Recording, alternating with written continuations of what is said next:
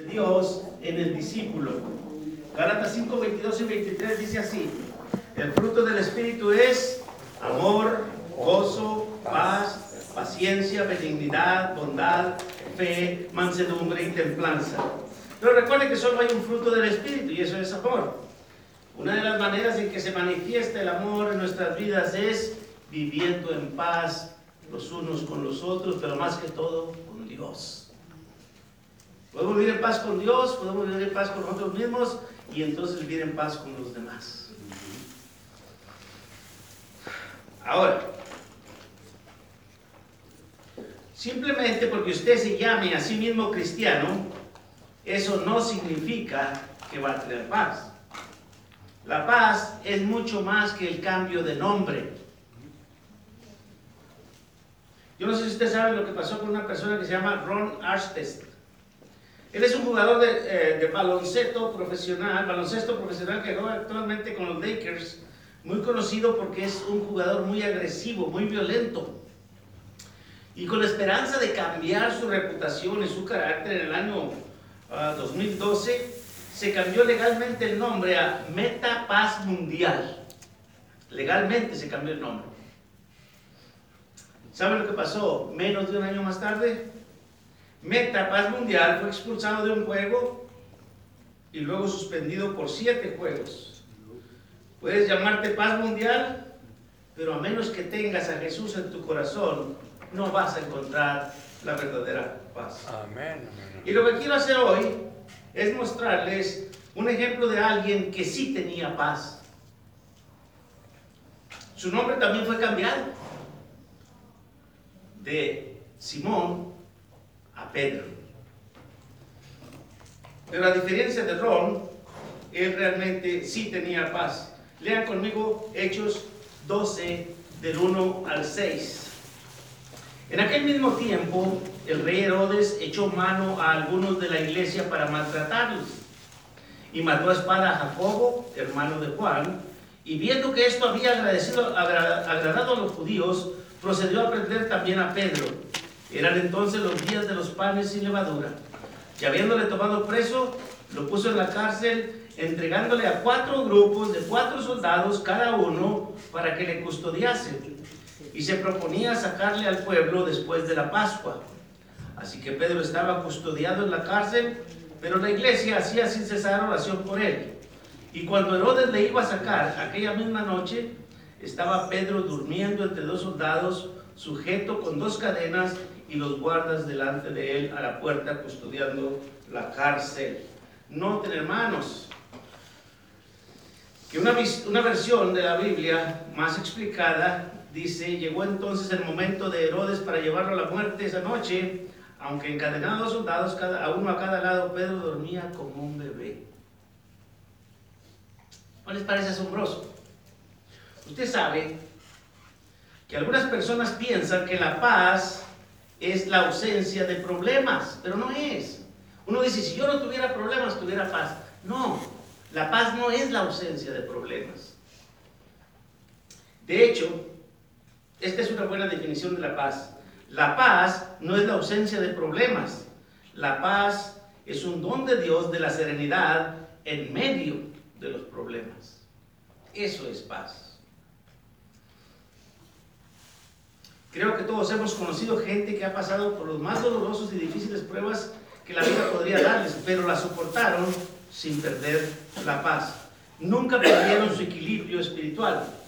Estas son personas que han descubierto lo que es tener el fruto espiritual de la paz.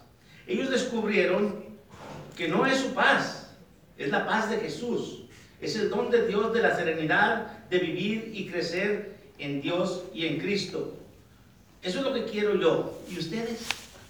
¿Ustedes quieren crecer en Dios y en Cristo, estar siguiendo adelante, madurando? Por supuesto. Pero la cuestión es, ¿cómo podría Pedro poseer el tipo de paz personal y la, serenidad que le permitió dormir, dormir en ese momento? Creo que es porque él sabía algunas verdades fundamentales acerca de Dios que permitieron que su corazón fuera más y más lleno de paz. Y si usted sabe de esas tres verdades que sabía acerca de Dios, usted también puede tener paz. La primera es, Dios siempre está presente, incluso cuando parece estar distante. Creo que Pedro comprendió que Dios estaba con él ahí en la cárcel, que estoy seguro que se puso a orar antes de dormir. Si ustedes recuerdan, antes de la cruz en el huerto de Getsemaní, Pedro durmió cuando debería de haber estado orando. Pero ahora, después de la resurrección y de la venida del Espíritu Santo, él dormía porque había orado. Cuando se enfrentan pruebas, las dos cosas que usted debe hacer es orar y luego confiar en Dios. Y cuando usted habla con Dios, no debe pensar que Dios está a un millón de millas de distancia en el cielo. Él está ahí, donde usted está. Usted lo va a encontrar. Dios está ahí con usted. Él sabe lo que usted está enfrentando. Así que cuando te encuentres ante una situación que amenace a robarte la paz, recuerda esta poderosa promesa de la palabra de Dios. Filipenses 4, del 6 al 7, dice, por nada estéis afanosos, sino sean conocidas vuestras peticiones delante de Dios en toda oración y ruego, en acción de gracias.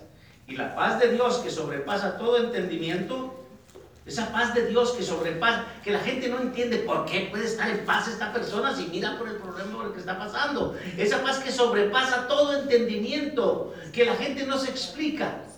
La paz de Dios que sobrepasa todo entendimiento, guardará vuestros corazones y vuestros pensamientos en Cristo Jesús. Pedro tenía 16 soldados montando guardia en él. En el verso 4 dice, cuatro grupos de cuatro soldados. Era a los que lo había entregado Herodes para que lo cuidaran. Pero había algo mucho más poderoso protegiendo su corazón. Era la paz de Dios que sobrepasa todo entendimiento. Yo creo que estar familiarizados con esa famosa oración llamada la oración de la serenidad, que se usa en muchos grupos de los 12 pasos. La forma más frecuente que se cita esta oración es, Dios, concédeme la serenidad de aceptar las cosas que no puedo cambiar el valor para cambiar las cosas que puedo y la sabiduría para conocer la diferencia. Pero ¿sabían ustedes que esa oración fue realmente expresada la primera vez por un pastor y teólogo americano llamado Reynold Neighbor, y que es mucho más larga? Aquí está la versión completa. Noten, Dios, dame la gracia de aceptar con serenidad las cosas que no se pueden cambiar. Valentía para cambiar las cosas que deben cambiarse y la sabiduría para distinguir la una de la otra. Vivir un día a la vez, disfrutando un momento a la vez, aceptando las dificultades como un camino a la paz. Tomando, como hizo Jesús, este mundo pecador tal como es, no como yo lo quisiera, sino confiando y si me rindo a tu voluntad a fin de ser razonable, feliz en esta vida y sumamente feliz contigo para siempre en la siguiente me gusta. Tal vez deberíamos de orar así. Dios siempre está ahí y Él ve por lo que está pasando. Dios siempre está presente, aunque parece estar distante. En segundo lugar, hermanos, recuerde que Dios no solo está presente, sino también está relacionado con lo que está pasando. Dios siempre está consciente de lo que estás enfrentando, incluso cuando no parece. Pedro estaba enfrentando la ejecución, pero tenía paz. ¿Por qué? Una de las razones es porque él conocía su Biblia. Él sabía versos en la Biblia de memoria tales como Salmo 4.8. En paz me acostaré y así mismo dormiré, porque solo tú, oh Jehová, me haces vivir confiado. Estaba tranquilo, estaba durmiendo, sabiendo que al día siguiente lo iban a ejecutar. Pero sabía que Dios estaba a cargo. Y sabía que si era decisión de Dios, él estaba tranquilo. Ahora, él conocía el Salmo 139, noten, del 1 al 10. Está un poquito larga la lectura, pero quiero que vean esto. Oh Jehová, tú me has examinado y conocido. Tú has conocido mi sentarme y mi levantarme. Has entendido desde lejos mis pensamientos. Has escudriñado mi andar y mi reposo. Y todos mis caminos te son conocidos. Les digo, Dios sabe lo que está pasando con nosotros siempre. Pues aún no está la palabra en mi lengua, y he aquí, oh Jehová, tú la sabes toda. Detrás y delante me rodeaste, o sea, eres mi escudo. Y sobre mí pusiste tu mano. Tal conocimiento es demasiado maravilloso para mí. Alto es, no lo puedo comprender. ¿A dónde me iré de tu espíritu? ¿A dónde huiré de tu presencia? Si subiera a los cielos, ahí estás tú. Y si en el Seol hiciere mi estrado, he aquí, ahí estás tú. Si tomare las alas del alba y habitar en el extremo del mar, aún ahí me guiará tu mano y me asirá tu diestra. El punto es este, hermanos. Dios está consciente de cada cosa, cada instante, cada momento que pasamos en nuestras vidas. Y Él sabe por las situaciones por las que estamos pasando, y es por eso que Pedro podía tener paz. Pedro pudo dormir también por esto, hermanos, porque Pedro sabe que Dios nunca duerme. En el Salmo 121, 4 y 5 dice así, He aquí, no se adormecerá ni dormirá el que guarda a Israel. Jehová es tu guardador, Jehová es tu sombra a tu mano derecha. Si sabemos eso, hermanos, podemos tener paz.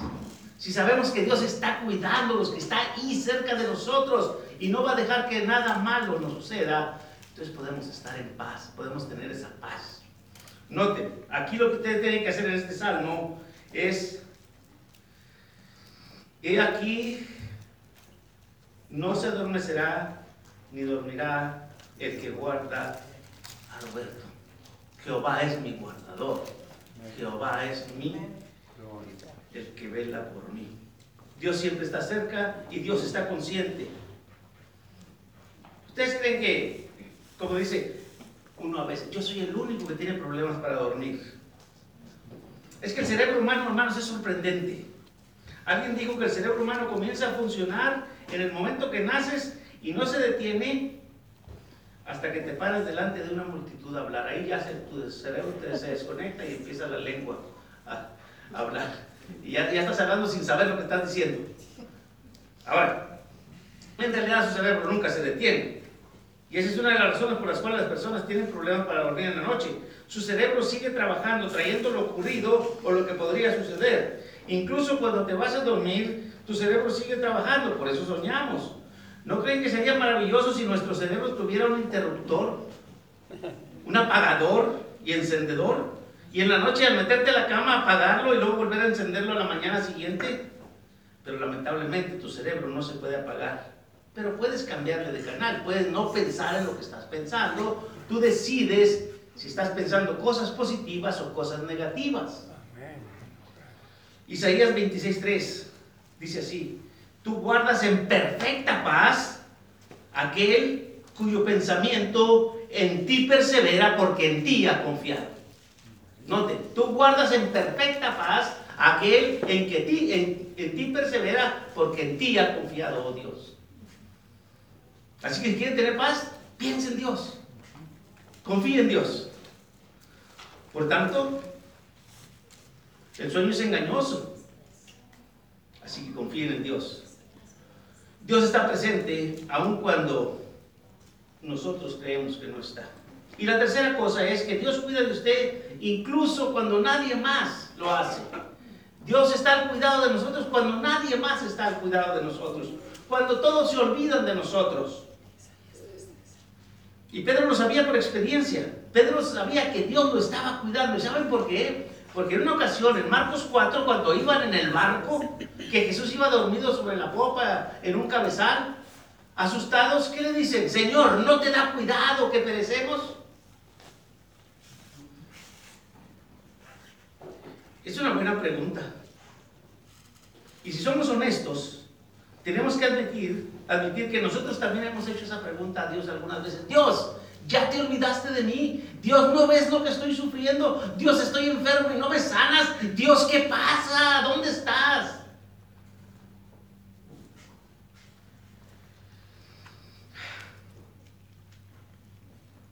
Dios siempre se ocupa de lo que nos pasa a nosotros.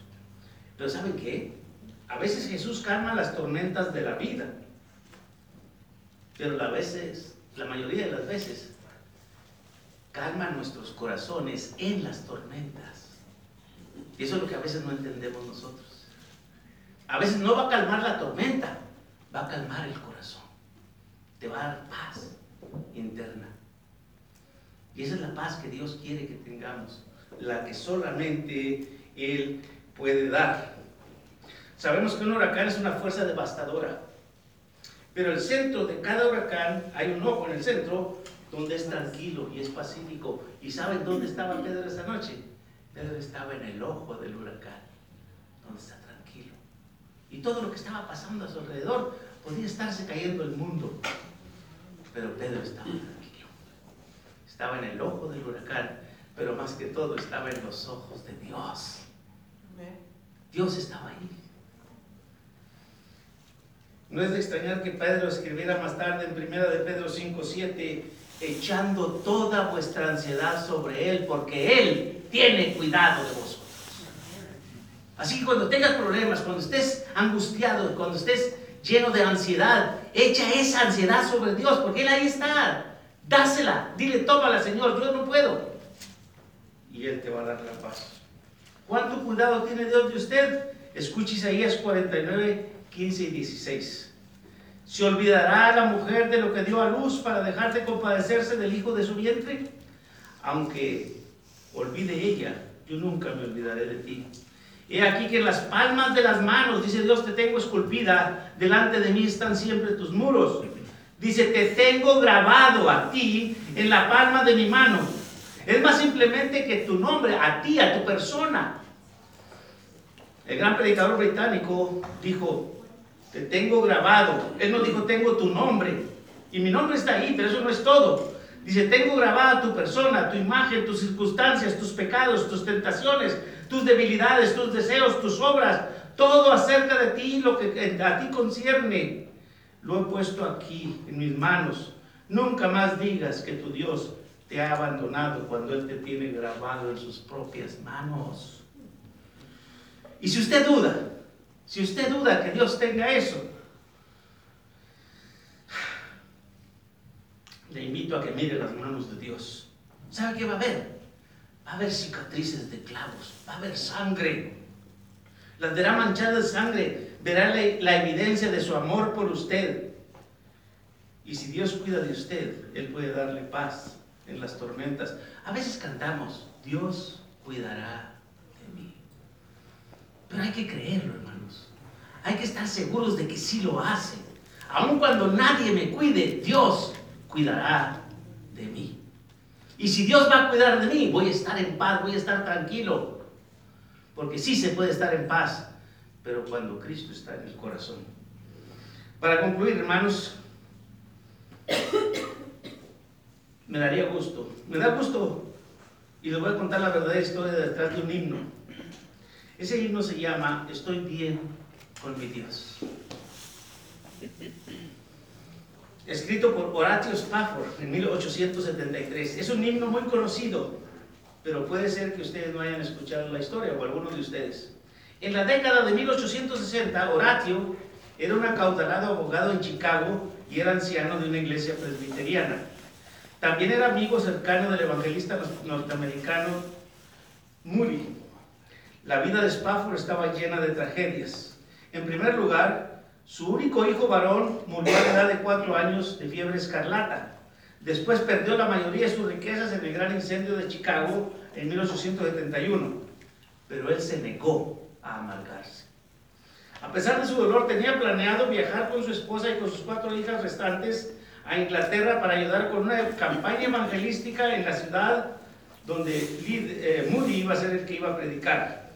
En el último momento del viaje, el, negocio lo mantuvo en Chicago, así que puso a sus hijas y su esposa en un barco para Inglaterra y tenía previsto navegar unos días más tarde y unirse a ellas. El buque en que su esposa y sus hijas viajaban colisionó con otro buque y se hundió. Sus cuatro hijas murieron, solo su esposa se salvó.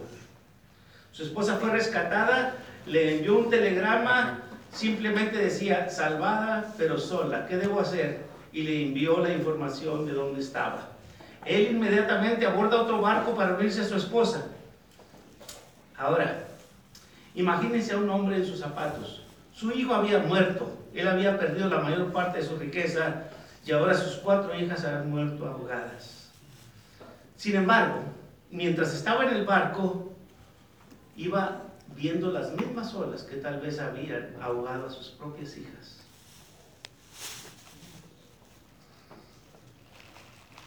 Escribió la letra de un canto que ha dado esperanza a muchos. Y en parte dice así, de paz inundada mi senda ya esté, o cúbrala un mar de aflicción. Cualquiera que sea mi suerte, diré, estoy bien, tengo paz, gloria a Dios. Estoy bien, tengo paz, gloria a Dios.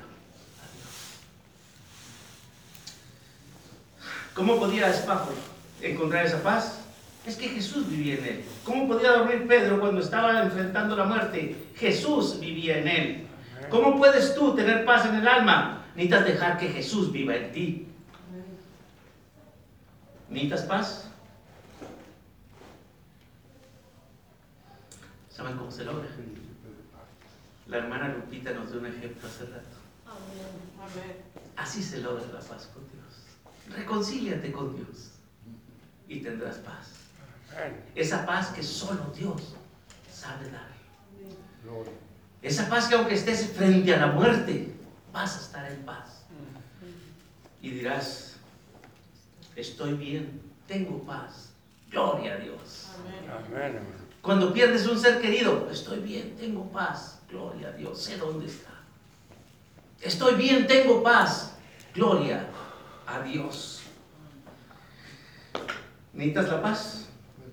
Ven al Señor Jesús y noten, consuelo y paz tendrás. Por ti Él murió en la cruz. Recuerde que, de eh, que a pesar de cualquier crisis que pueda enfrentar, Dios está ahí. Dios está consciente y Dios cuidará de ti. Ven hoy a Cristo y hazte su discípulo y encontrarás una paz que sobrepasa todo entendimiento. Hazlo ahora. Te invitamos en el nombre de nuestro príncipe de paz. El Señor los bendiga. Número 92, aquí lo tenemos.